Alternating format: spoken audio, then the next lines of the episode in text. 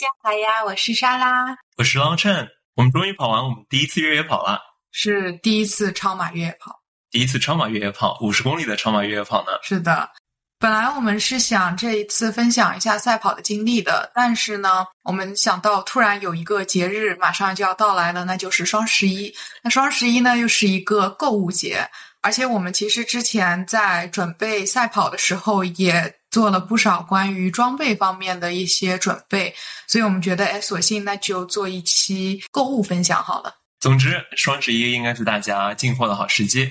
所以说，这次我们就用这个机会来推荐一些越野跑的装备。我们这次的宗旨是，或者顺序是，我们从头到脚，由内而外。然后我们这次局限于穿的，而我们把越野跑的时候你需要用到的装备，下次用另外一个特辑来分享给大家。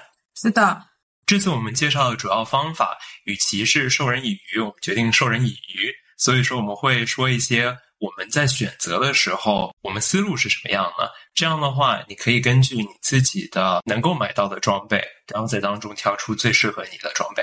是的，嗯，但我们也会提到一些牌子啦，就我觉得这是不可避免的，尤其是可能我们自己本身用到的，用起来挺好的，那分享一下也觉得很正常。友情提示：这一集我们没有任何的赞助，所以说如果想赞助我们讲更多关于你的品牌的话，请联系我们。话不多说，我们就开始吧。好，那我们既然是从头到脚的话呢，那我们就从头开始。头有哪些东西？那第一个就是帽子。帽子的话呢，我们是比较推荐五片帽。五片帽呢，相对于传统的那种，比如说 baseball 哈就棒球帽或者是卡车帽，它有几个很大的好处。第一个就是很软。我平时是不是很喜欢戴帽子的？因为我觉得那个帽檐会比较硬。卡的我会觉得有点头疼，可能是一种幻痛。但是五片帽的帽檐也很软，就不会箍得我感觉很头疼。第二就是普通的那个帽子，它的鸭舌那一块非常的硬，但是五片帽的话呢，它比较软，所以呢也可以扔进洗衣机里面。像我这种特别喜欢洗东西的、洗装备的，就非常喜欢五片帽，因为。我比如说出了汗啊，或者怎么样的，我就很想洗一下。那我又不可能就是老是手洗，手洗特别麻烦嘛，去擦或者怎么样的，就直接扔进洗衣机里面跟衣服一起洗了好了。在五片帽里面，你推荐的品牌或者你用过的品牌是哪些呢？我用过的第一顶五片帽是 Hoka，我觉得那一顶非常的好用，用过的最软的呃五片帽那个是。我觉得很好，还有一个是加拿大的一个牌子，叫到我现在都有点不太会念，那读 Ciel，对吧？如果是魁北克人，他会用一种念法；如果是英国人，他会用另外一种念法。不过这一类型的五片帽都是非常好用的，我们会把我们用的这些品牌都放在 show notes 里面。我觉得五片帽最大的好处，就像你讲的，是非常容易洗。它本身的鸭舌在遮阳效果上的话，我觉得是会比最传统的鸭舌帽要差一点的。对，因为它会短一点，因为它帽檐会短一点。它帽檐假如又长又软的话，它就会在你面前大，然后你感觉它就在那边甩来甩去，甩来甩去。如果真的要考虑遮阳，然后又不那么在乎要次次洗的话，用一些快干材料做的传统的鸭舌帽也是一个比较好的选择。对。但是那样的话就不太能够扔进洗衣机洗。我看到过的比较好的懒人用的办法是把它放进洗碗机洗，或者就是拿一些肥皂水啊之类的在水里面冲一冲，或者自己刷一刷。但这样的话免不得它时间久了它不会是最干净的。对。另外，如果你隔几天没有洗的话，因为跑步的时候会出很多汗。自然上面会有一些汗渍，取决于你对干净的容忍程度吧。我觉得，假如是比较粗糙一些的人的话，你也可以选择一些别的。但是，假如次次洗的话，肯定是五片帽是最合适的。对，而且五片帽还能选择非常多五颜六色。不知道为什么，自从开始越野跑之后，我们都会越来越青睐那种比较跳、比较亮的颜色。我觉得这很 make sense 啊，因为在野外的话，你需要穿的稍微亮一点。比如说，如果你碰到了什么困难，或者就是普通的啊，人家可以远远的看到你。如果你穿的比较亮色，人家一下就可以看到你啊。所以说我晕倒在地上，人家在五百米外看到我是因为我骚粉的短裤吗？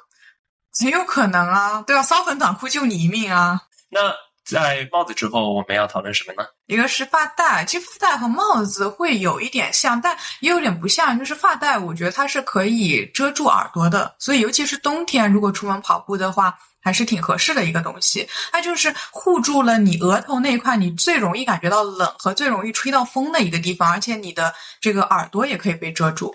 对，而且发带的话，它的材质一般比普通的绒线帽要稀罕一点，要偏运动一点。是的。尤其是在冬天，大家在越野跑在晚上的时候，有的时候会戴绒线帽。戴绒线帽的话，感觉就会比较粗糙。发带的话，有更多的类似的选择。对，而且绒线帽它整体也比较重一些吧，就是你总是有个东西就是箍在你头上。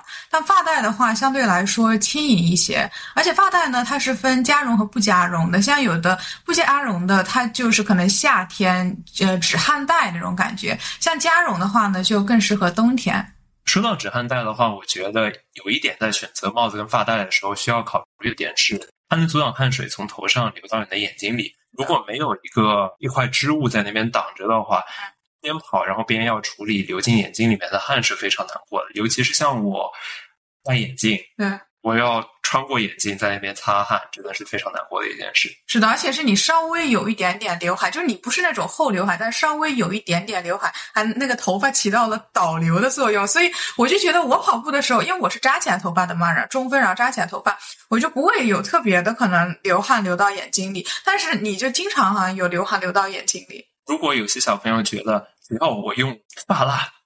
把头发打得真亮，往后那么一梳，是不是它就不会流到眼睛里面了？不是这样的。如果出汗出的多，或者下一些小雨，你就会意识到这些发蜡会混合着雨水跟汗水流进你的眼睛里，让你内噗一身。不要问我他是怎么知道的，因为他自己经历过。这就是，这就久病成良医吧。那下一个呢，就是面罩或者叫头巾。或者也可以把它拿下来缠在你的手腕上，它其实是一个非常非常多样的一个东西。哎，它叫 Buff，然后有一个牌子叫 Buff，专门出这一个东西的。对，我觉得我们应该说一下这个在什么时候能用。其实，在很多时候都能用，只要你这个 race 它不是非常热的，或者它时间比较长，有晚上的，我就觉得这个是一个非常好的东西。它这种的话，它可以是那种一长条一片式的，然后你把它缠起来当头巾，或者是能够是桶状的，可以套到你的脖子上，像是 neck warmer 那样的。对，有这样一件装备的话，它的用处其实是非常广泛的。一方面的话，如果本身的气温不是非常高。它可以起到在高海拔的地方帮你物理抵挡紫外线的作用。另外一方面的话，它也能挡风，尤其是早晚然后风大的时候。除此之外呢，你还可以把它在天气非常热的时候脱下来缠在你的手臂上，就当做一个类似发带一样的东西。然后你在路过一些有水源的地方。就算你没有带过滤水壶，你也可以把这个浸在水里面，然后往头上浇，或者用它当一个临时的毛巾擦擦手、擦擦脚。除此之外，还有一种我看到过的办法，是在天气非常热的时候，把它浸在水里，然后把它轻轻的搅干之后，把它戴在帽子的下面。这样的话，就在你的头跟你的帽子当中人为的增加了一层隔热的层，让太阳晒到你的帽子上的时候，它能够更好的阻热，而且在它挥发的时候，相当于带走了你头上的非常多的热量。而脑袋是人非常重要的一部分，如果头晒得非常晕的话，非常容易就中暑。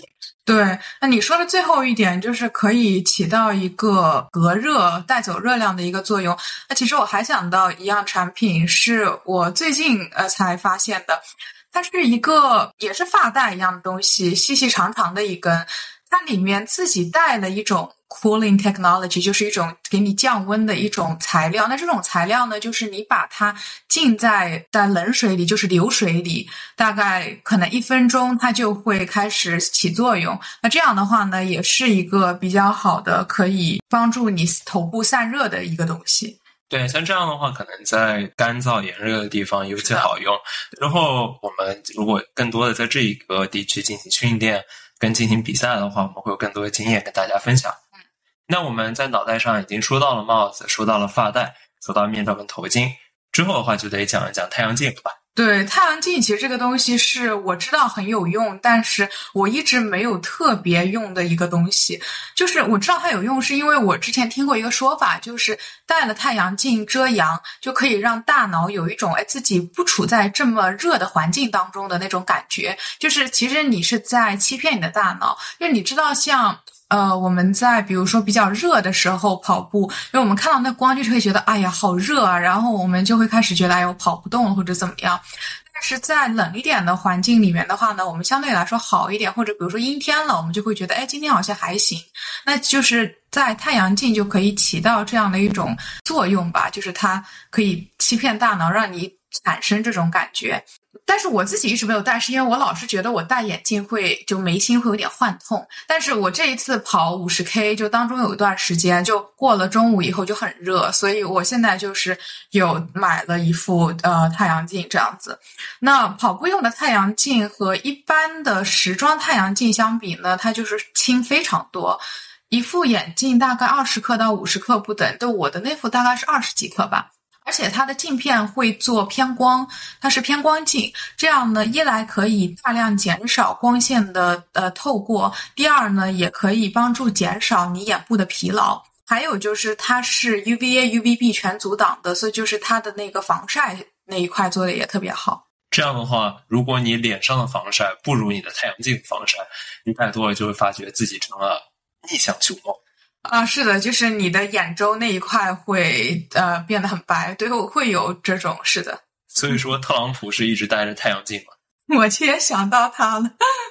不过跑步的时候，太阳镜有一部分作用是欺骗自己大脑，让自己感觉凉爽，但更重要的实际的作用其实是。在很多时候，你眼睛一直盯着路的话，是会非常累的。对，而且有非常多的反射。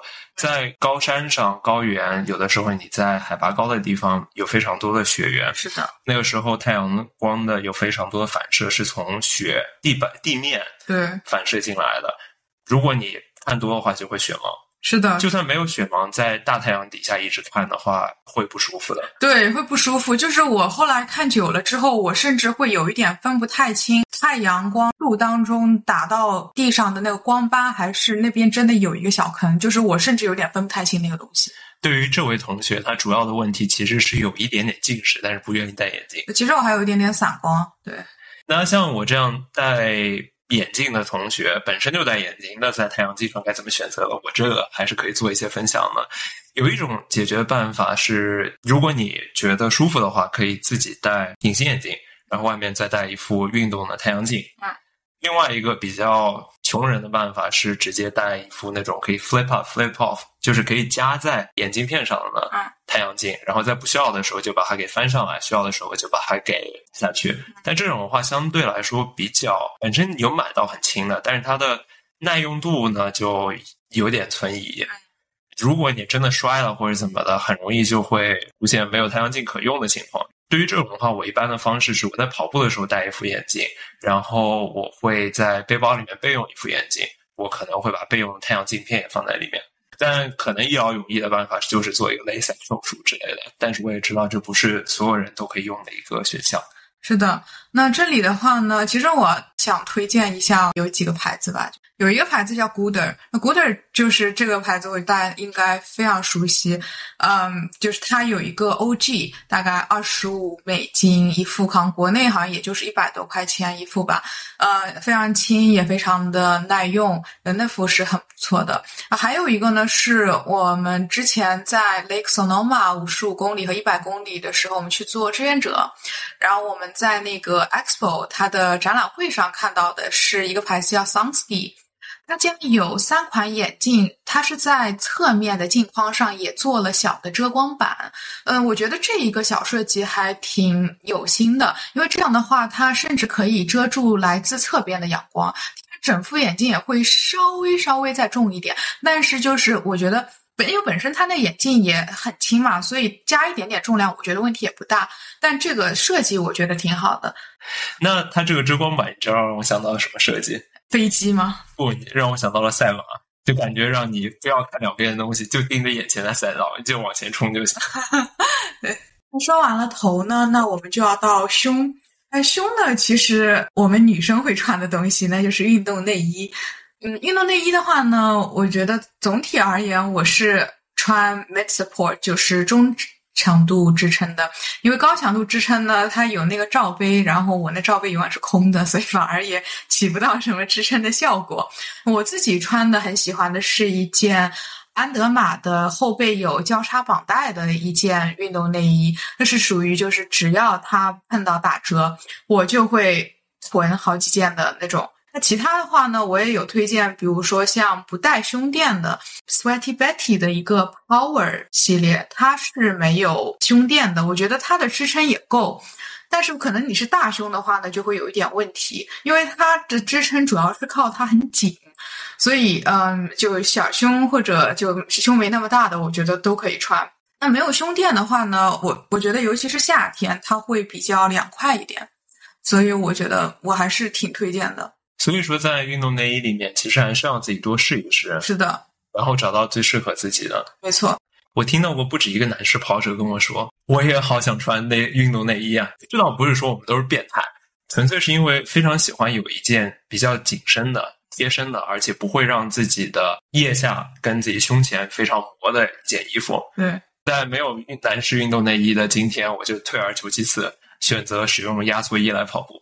对，我记得你说就是穿压缩衣跑步的话，你就没有觉得乳头就胸口那边很磨的一个情况。但是如果你穿那件比较宽松的 T 恤的话，距离长了就会觉得挺磨的。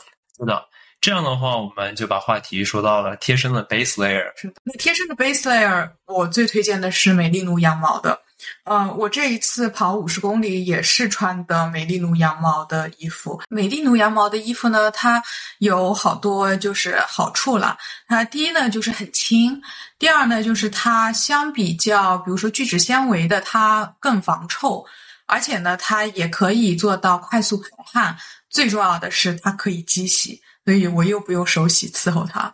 嗯，它唯一的一个小缺点可能是它会有一点贵，但是你也可以买那种羊毛和聚酯纤维混纺的，那相对会便宜一点。或者你看，比如说有一些牌子它也会出的相对便宜一点的美丽奴羊毛，比如说像迪卡侬啊什么的，就是选择还是挺多的。但这一种材料，我个人还是非常的推荐的。所以说，我们在这边更重要的是讲的是材料，而不会具体的讲牌子。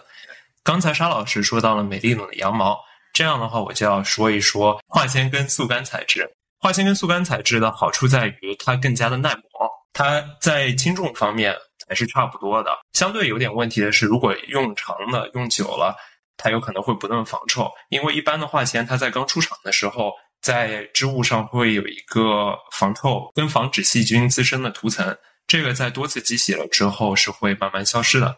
同样，它对排汗方面也是非常方便的。它速速干的衣服嘛，而且在机洗方面，应该比美丽奴的羊毛还要再耐洗一些。是的，在这种速干的衣服里面，每个品牌其实都会出不一样的织物，它都是速干，但是它本身的材质会不一样，有些会稍微显得厚一点，有些会稍微薄一点，有些更透气一点，然后另外有一些会感觉更加硬一点。到最后怎么样，还是要自己去试一试，找到自己跑步的时候最合适的。在速干里面，我最喜欢穿的其实是有一些压缩功能的上衣，就像刚才讲的，因为我感觉它不会那么磨，而且因为我在外面会背水袋嘛，所以说如就算是非常宽松的，它水袋一紧之后，我就感觉它紧的地方非常紧，松的地方非常松。而像是压缩衣的话，我感觉它更加的贴身，更加的服帖，我在外面无论照什么都不会有异样。还有一个好处是我感觉压缩衣在长时间的时候能够更好的帮助我的血液活动。对，而且我穿的其实都是 heat gear，就是比较薄的那个安德玛的那个。安德玛的那个。对。然后它本身不需要特别厚，但是它在冬天的时候，因为它紧身嘛，我感觉也会给我提供更多的保暖的效果。那这样的话，我们就要提到贴身的这一层，什么材质绝对绝对不能用的？棉。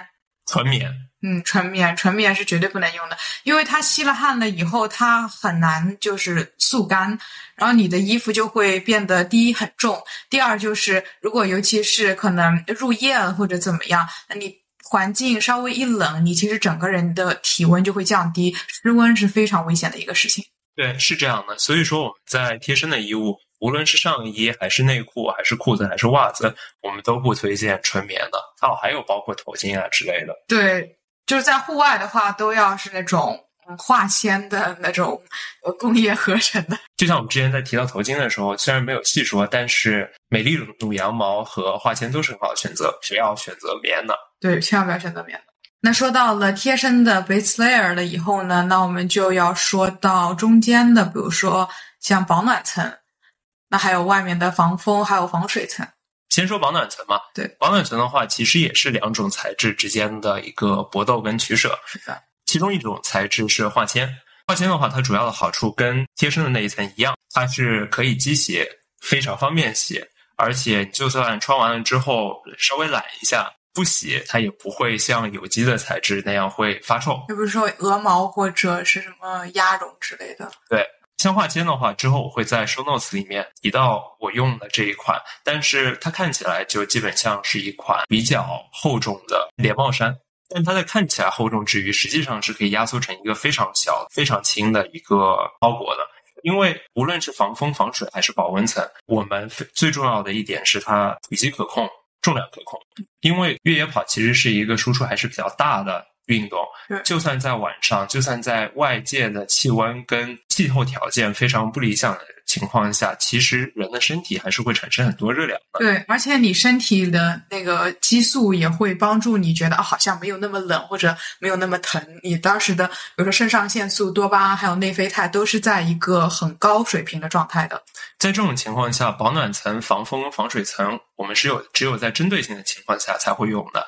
我们先说保暖层吧。其实保暖层绝大多数情况下我们都不太会用到，嗯，只有我们在高海拔或者非常冷的时候，如果停下来，比如说我们做一下休息，或者我们在休息站的时候，我们可能需要套上它。如果我们休息个十分钟、二十分钟，就算在山顶的时候，如果上山的时候走不动了，下山之前要休息一下，我们的目标是穿着这个保暖层，外面再加一加一个防风层，我们能够在山顶接近零度的条件下，可以个十五分钟、二十分钟歇口气。在这种情况下，像我之后会推荐到的那款连帽衫，就是一个比较好的办法。在这一个材料之争的另外一端呢，我们会有有机材料。有机材料的话，更多的应该是鸭绒跟抓绒。我想提到的是始祖鸟的那款 Sirian 背心 Lightweight，那，它本身也可以打包成一个像拳头大小的，对，它可压缩，非常可压缩。但是它本身在保温的这一件事情上面做的，其实比同重量的化纤材料要更好。嗯，但它的坏处就是因为它本身是有机材料，所以说平时最好需要把它放在一个防水袋里面，因为不然跑步的时候汗湿它就会沾湿，而且在用完之后就一定要记得要清洗。但是每次洗完之后，它其实都会稍微保暖效果稍微差一点。对，这就是羽绒服，它会有点跑绒嘛，其实就是。对。但是在保暖效果上，它是毋庸置疑的。坏处可能还有个坏处，就像是美丽的羊毛一样，各种都好，打理起来稍微有一点麻烦。然后除此之外，它更贵。嗯，合成材料肯定是更便宜的。那说完了保暖层，那就是到我们最后一层，我们三明治穿衣法的最后一层，那就是防水层、防风层，就最外面的那一层。这一层我们在什么时候会用到呀？防风层的话，我觉得，嗯，相对来说用的可能更多一点。就比如说，我们这一次买的胡迪尼 Air 是 Patagonia 的。我们早晨在出发的时候，大概四五度的时候，我就在这件呃贴身的美丽奴羊毛短袖外面套了一件那个防风层，我觉得效果还挺好的。嗯，防水的话呢，好像相对来说用的地方稍微少一点，就是可能你。碰到很大的雨了，你可能在行进当中会穿一下，或者说你想等这个雨过了，那你在等的时候你稍微穿一下这样子。我知道有一些比赛它会对呃防水外套是有要求，作为一个强装的，而且对它的防水系数也有要求。我记得 UTMB 大概是好像要两万，还挺高的。在这个时候，其实我们也是一个重量跟性能之间的取舍。如果单纯追求速度的话，我们会有想要一个比较 minimalist 的一件最外层，比如说我们刚才提到的 Patagonia 胡迪尼 Air，在这一点上，我们就追求重量，在重量上非常非常轻，但是我们舍弃了防风跟防水的效果。防风稍微有一点，防水是没有的。它防水是有一些的，它有一些。阻水效果，但是假如一旦下大雨，或者说绵密的小雨下比较长的时间，那它显然是不行的。对，肯定在这种时候，我们就会觉得，如果你对这个比赛的长度非常的有信心，知道自己能够全程跑完，而且要记住，一旦下雨的话，脚底下会非常湿滑，受伤的风险也会大增。在这种情况下，如果你觉得你会全程跑完，或者你的核心产热是可以的，你你也不怕冷，那这样你可以选择类似于这样一件比较轻薄的最外层。在另外一端呢，我们也可以举个例子，比如说像萨洛蒙的 Bonatti 系列，Bonatti 系列它是属于比较重的。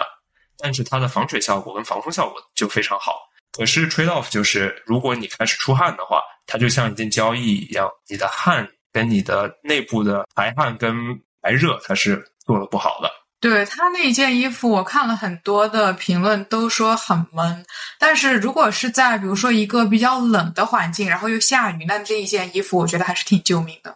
或者就干单纯是冷的环境的话，它作为一个额外的保暖层，它相当于在你的一层毛茸茸的衣服外面再加了一个套子，把这些热的空气都锁在里面。如果你想要看的是这个的话，我觉得保暖贴还是好用的，尤其是它还能够又帮你在一些对重量不是那么敏感的、没有那么敏感的运动当中，比如说像徒步啊之类，它的用处应该是更多的。所以说，还是要看自己的需求。有可能，如果有这个 budget，有这个预算的话，多买几件，选择跟当时最适合的一件装备出行。是的。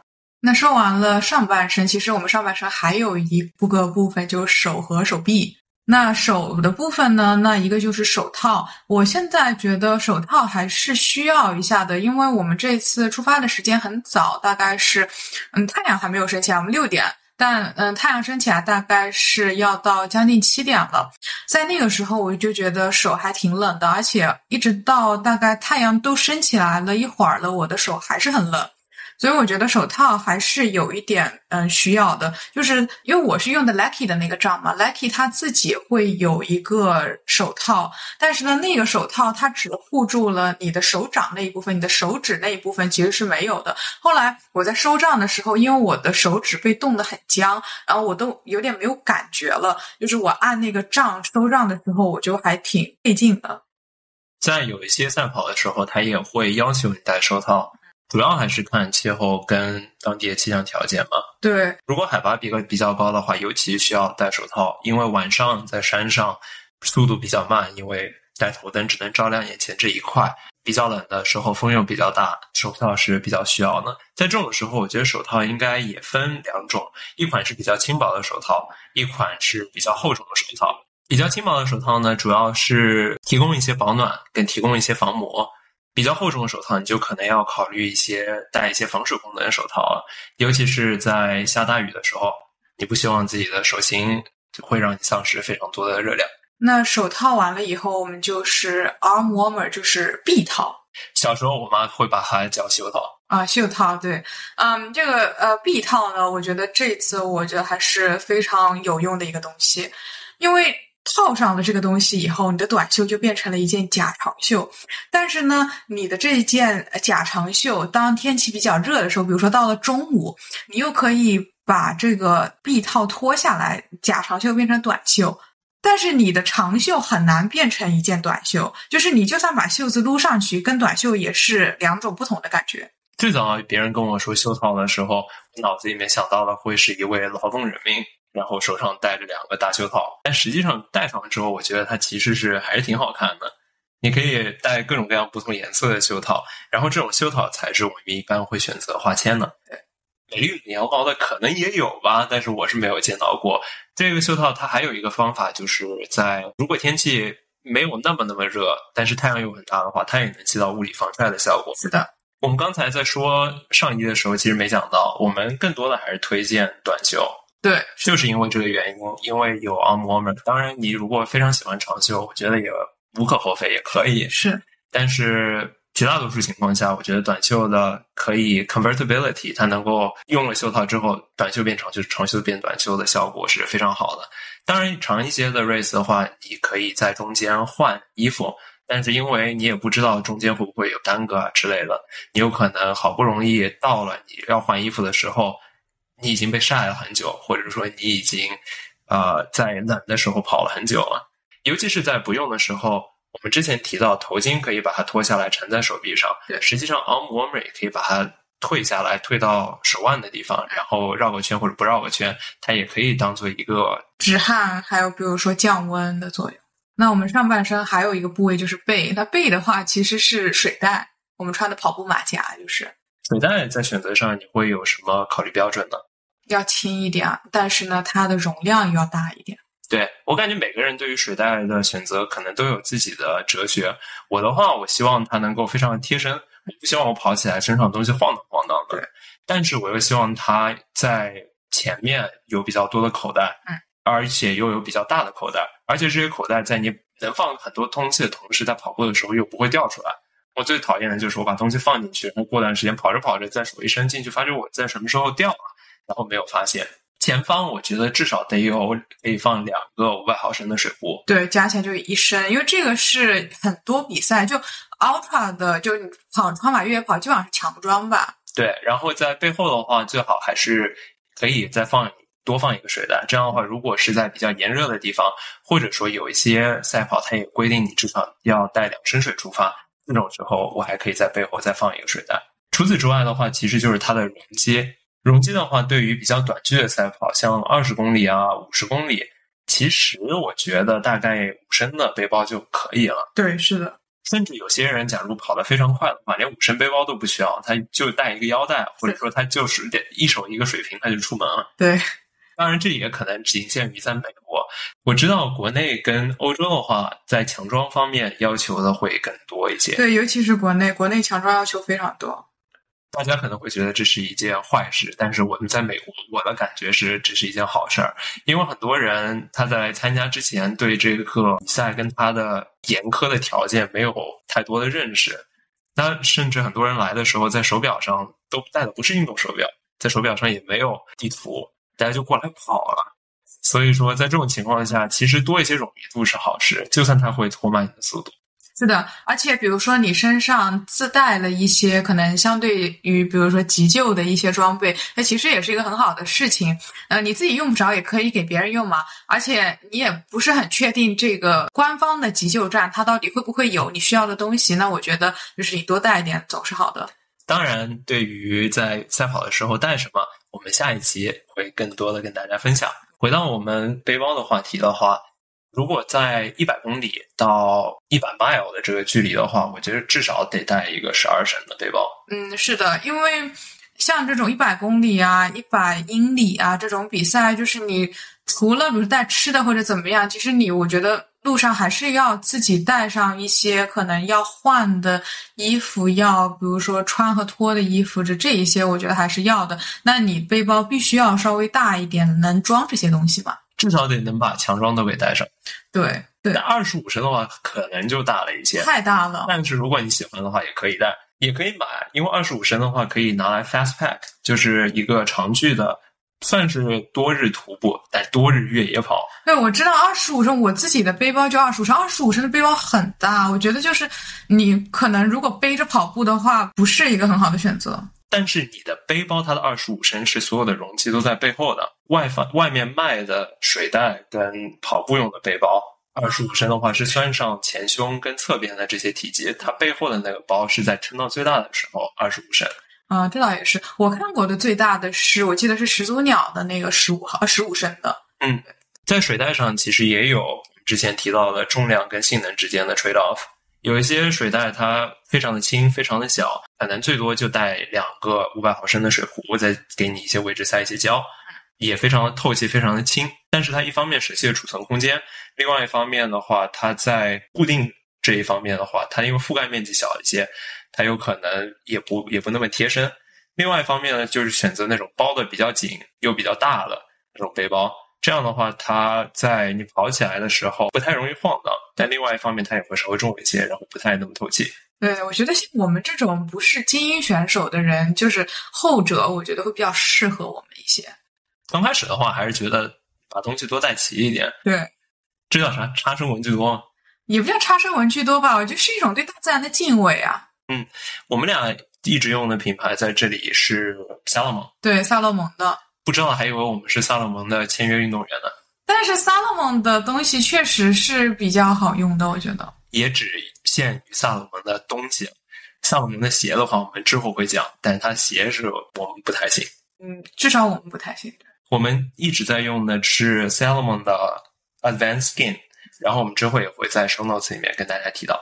在携带东西方面，除了水袋跟背包的话，很多人也会选择跑步腰带。现在很多的一个趋势是跑步的马甲，就是水袋，再加上一个腰带。这样的话就不用背一个特别大的水袋，然后把更多的东西给放到腰带上。尤其是因为腰带上还有更多的口袋。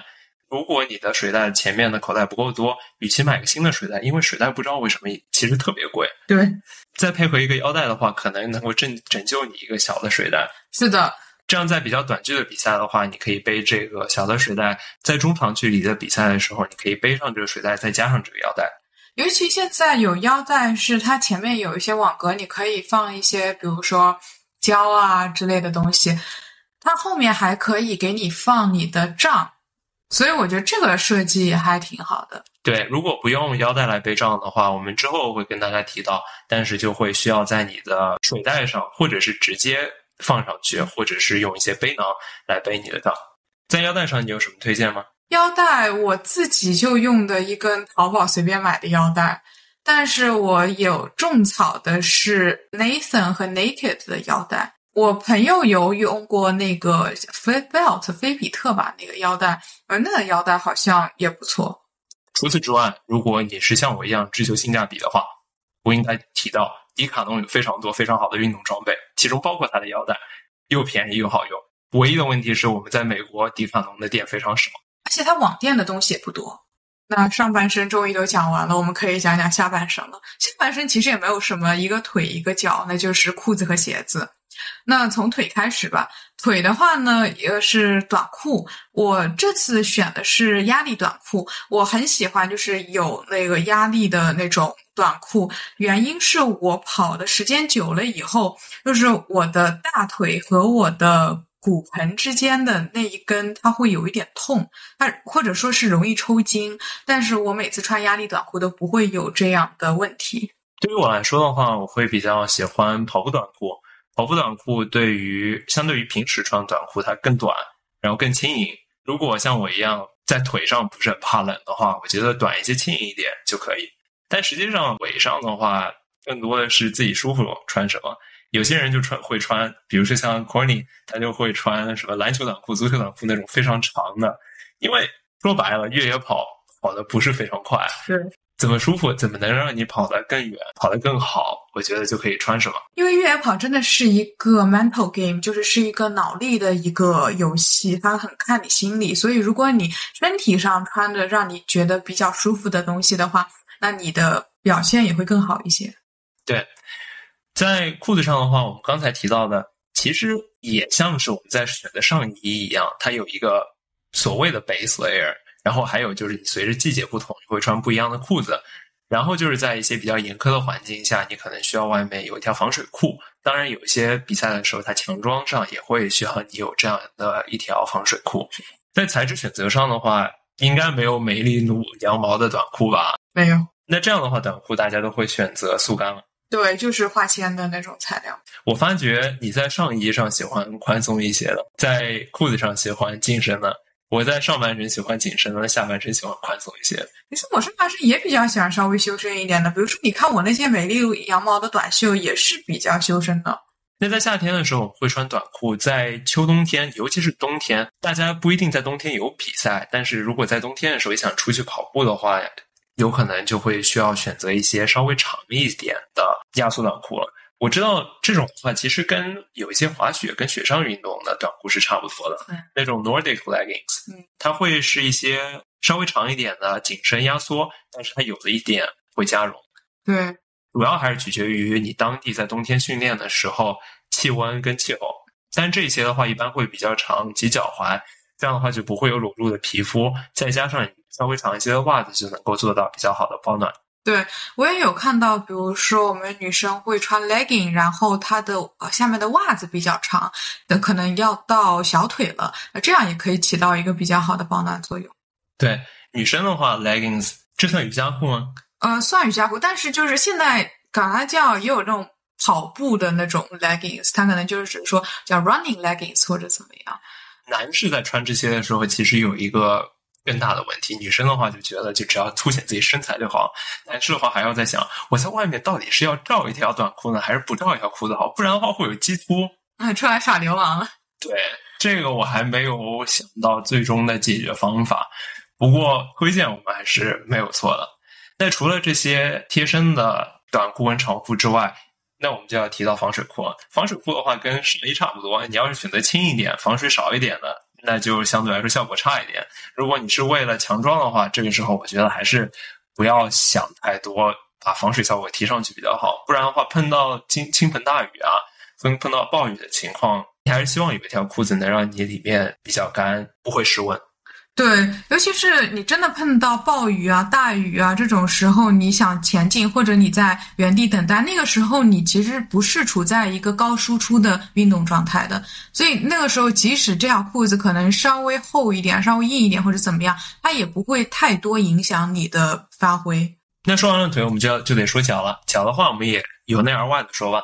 最里面的一层显然就是我们的袜子了。对，袜子，袜子，我是美丽奴羊毛，我羊毛袜的。我又要说，一听就知道它的 budget 非常高啊。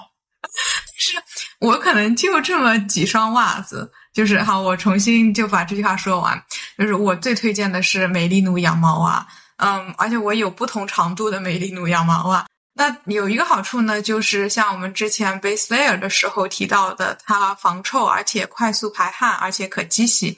那还有呢，就是它整个的织的那种密度会比较高一些，然后你就会觉得啊，你的脚会被包裹住，而且它不像比如说啊棉的一样，就是。棉袜它会越学松越学松，但是，呃，美丽奴羊毛袜它就不会出现这种情况，就你就一双可以穿很久啊，所以你稍微贵一点，我觉得也没有什么问题。我现在是日常甚至也穿，我就非常喜欢。观众们知道我要说什么了，富婆爱我。不过我对于我来讲的话，我又要讲另外一种材质了，对，那就是花铅。记住不要纯棉。花铅的话有两种，一种就是相对来说比较传统的跑步袜，另外一种的话是压缩袜。花铅的压缩袜的话，也看你喜欢不喜欢。压缩的话，对于我来说，也需要它在脚跟跟脚掌前端受力的地方，它有多一点的缓冲。它不能是就非常非常薄的压缩袜，那样的话就穿了跟没穿一样。但是压缩袜对于我来讲，我觉得可以更好的减少水泡。但是水泡的话，其实是一个比较复杂的话题，你又需要足够的润滑，你又需要比较合脚的鞋子，你又需要比较合脚的袜子。那说到袜子，大家还有一个疑惑，可能是我这个袜子它需不需要防水？因为在越野跑里面，除了你会碰到复杂的天气之外，你也会碰到复杂的地形。其中一种地形就是你有可能会要穿过一些溪流，穿过一些比较浅的水；另外一种地形是烂泥地，这些都是比较令人头疼的。在天气好的情况下，其实我觉得不需要防水也可以，因为你说淌过溪流之后，过一段时间它就干了。对，这个时候你只需要一双不防水的鞋子跟普通的袜子，你跑着跑着它就干了。但是在比较阴雨连绵或者说比较天气冷的情况下，如果要碰到脚部湿的情况，还是比较头疼的，因为脚部热量流失的速度是比较快的。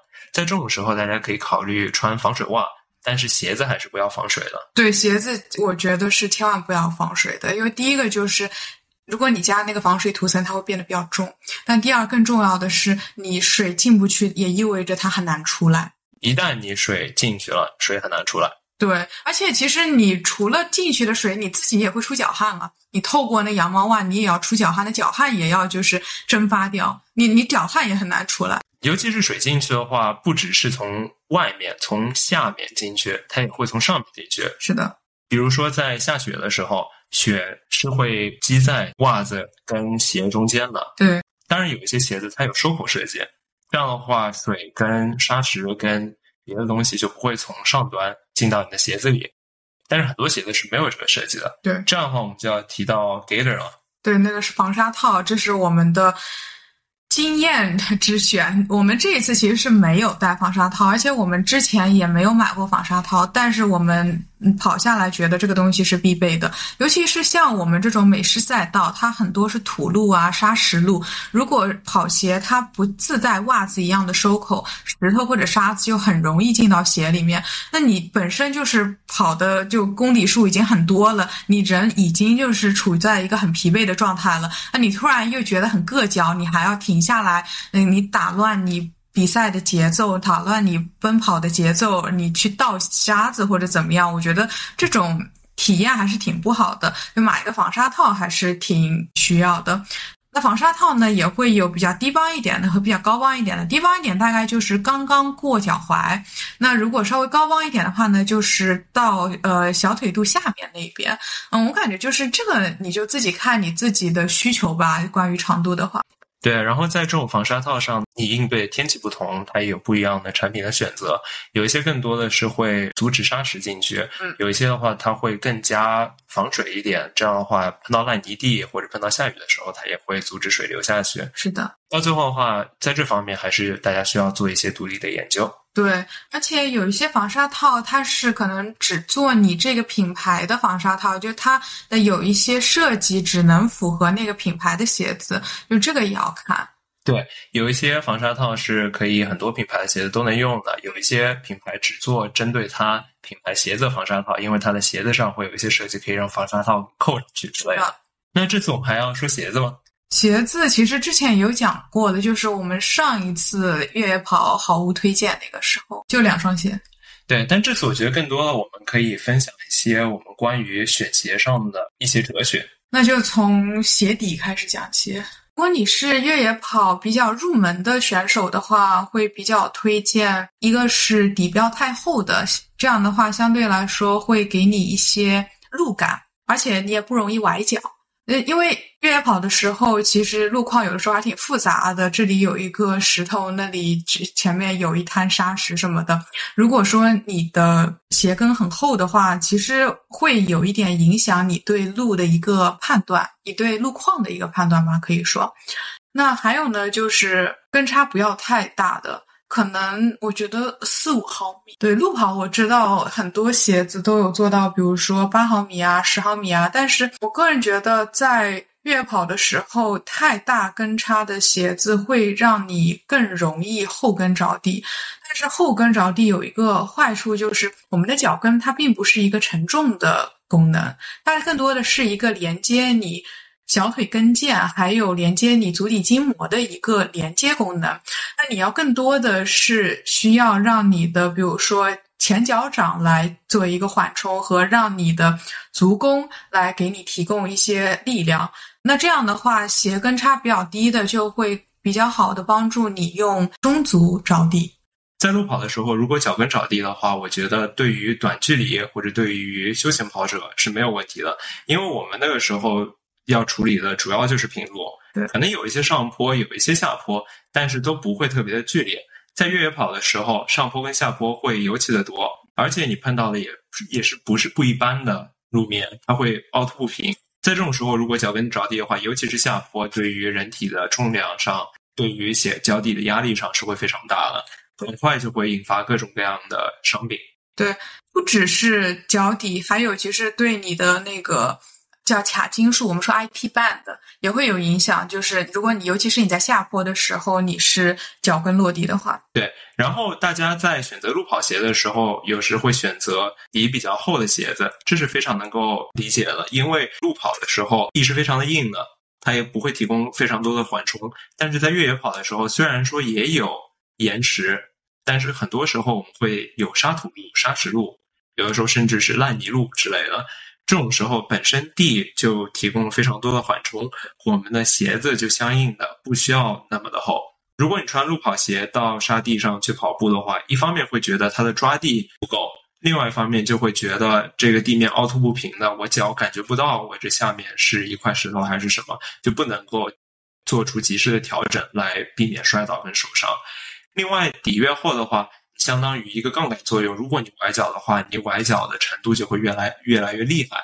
如果是比较薄的底的话，一方面你本身摔倒的概率就会减少，另外一方面你就算扭的话，它可能不是一个非常大的受伤，你就是短暂的会痛一下，然后跑两步之后就好了。是，当然，最终我们也是希望初学者用这双鞋能够更好的适应越野跑，更好找到自己的风格，然后同时也能够增强自己的脚部肌肉跟自己的跑步的姿势。最重要的还是跑姿吧，跑姿这个事情真的非常的关键，而且尤其是越野跑的跑姿和路跑的跑姿，有时候还是挺不一样的。随着你的比如说上坡啊、下坡啊什么的，它会有一点点不太一样。对，如果是基普乔格，如果是路跑选手的话，他其实想要维持自己标准的或者最有效率的跑步姿态非常长的时间。但越野跑的话，因为我们的地形不一样，所以说我们其实是会。有一个大致的方针，但是每一步到最后都是会有一些些许的不同的。那在新手的鞋当中，你有什么推荐吗？最推荐的就是 Speedgoat。Speedgoat 是一双非常可以说万金油的鞋子，虽然我不太喜欢这个讲法，但是它确实挺万金油的。比如说你跑一个十公里、二十公里的短距离，或者你跑一个可能五十公里。呃，或者甚至百公里吧，我觉得它其实都是可以胜任的。对，Hoka，我觉得还是在越野鞋方面是做的最好的，非常好。它唯一的缺点就是一个是价格比较高，另外一个是它不是很耐磨。那如果我已经入门跟进阶了越野跑一段时间了，我有一些经验了，在跑姿上我也做了一些调整，在肌肉训练上我也增强了，那在这个时候我应该考虑什么样的鞋子呢？我感觉可能可以考虑，比如说零跟差的鞋子，还有就是你的鞋底的厚度可能可以继续减少，比如说是二十多毫米的那种厚度。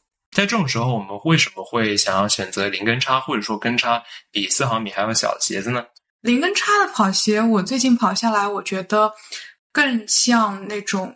自然的那种跑法，因为你就很像你整个人在光脚在草地上跑步一样那种感觉。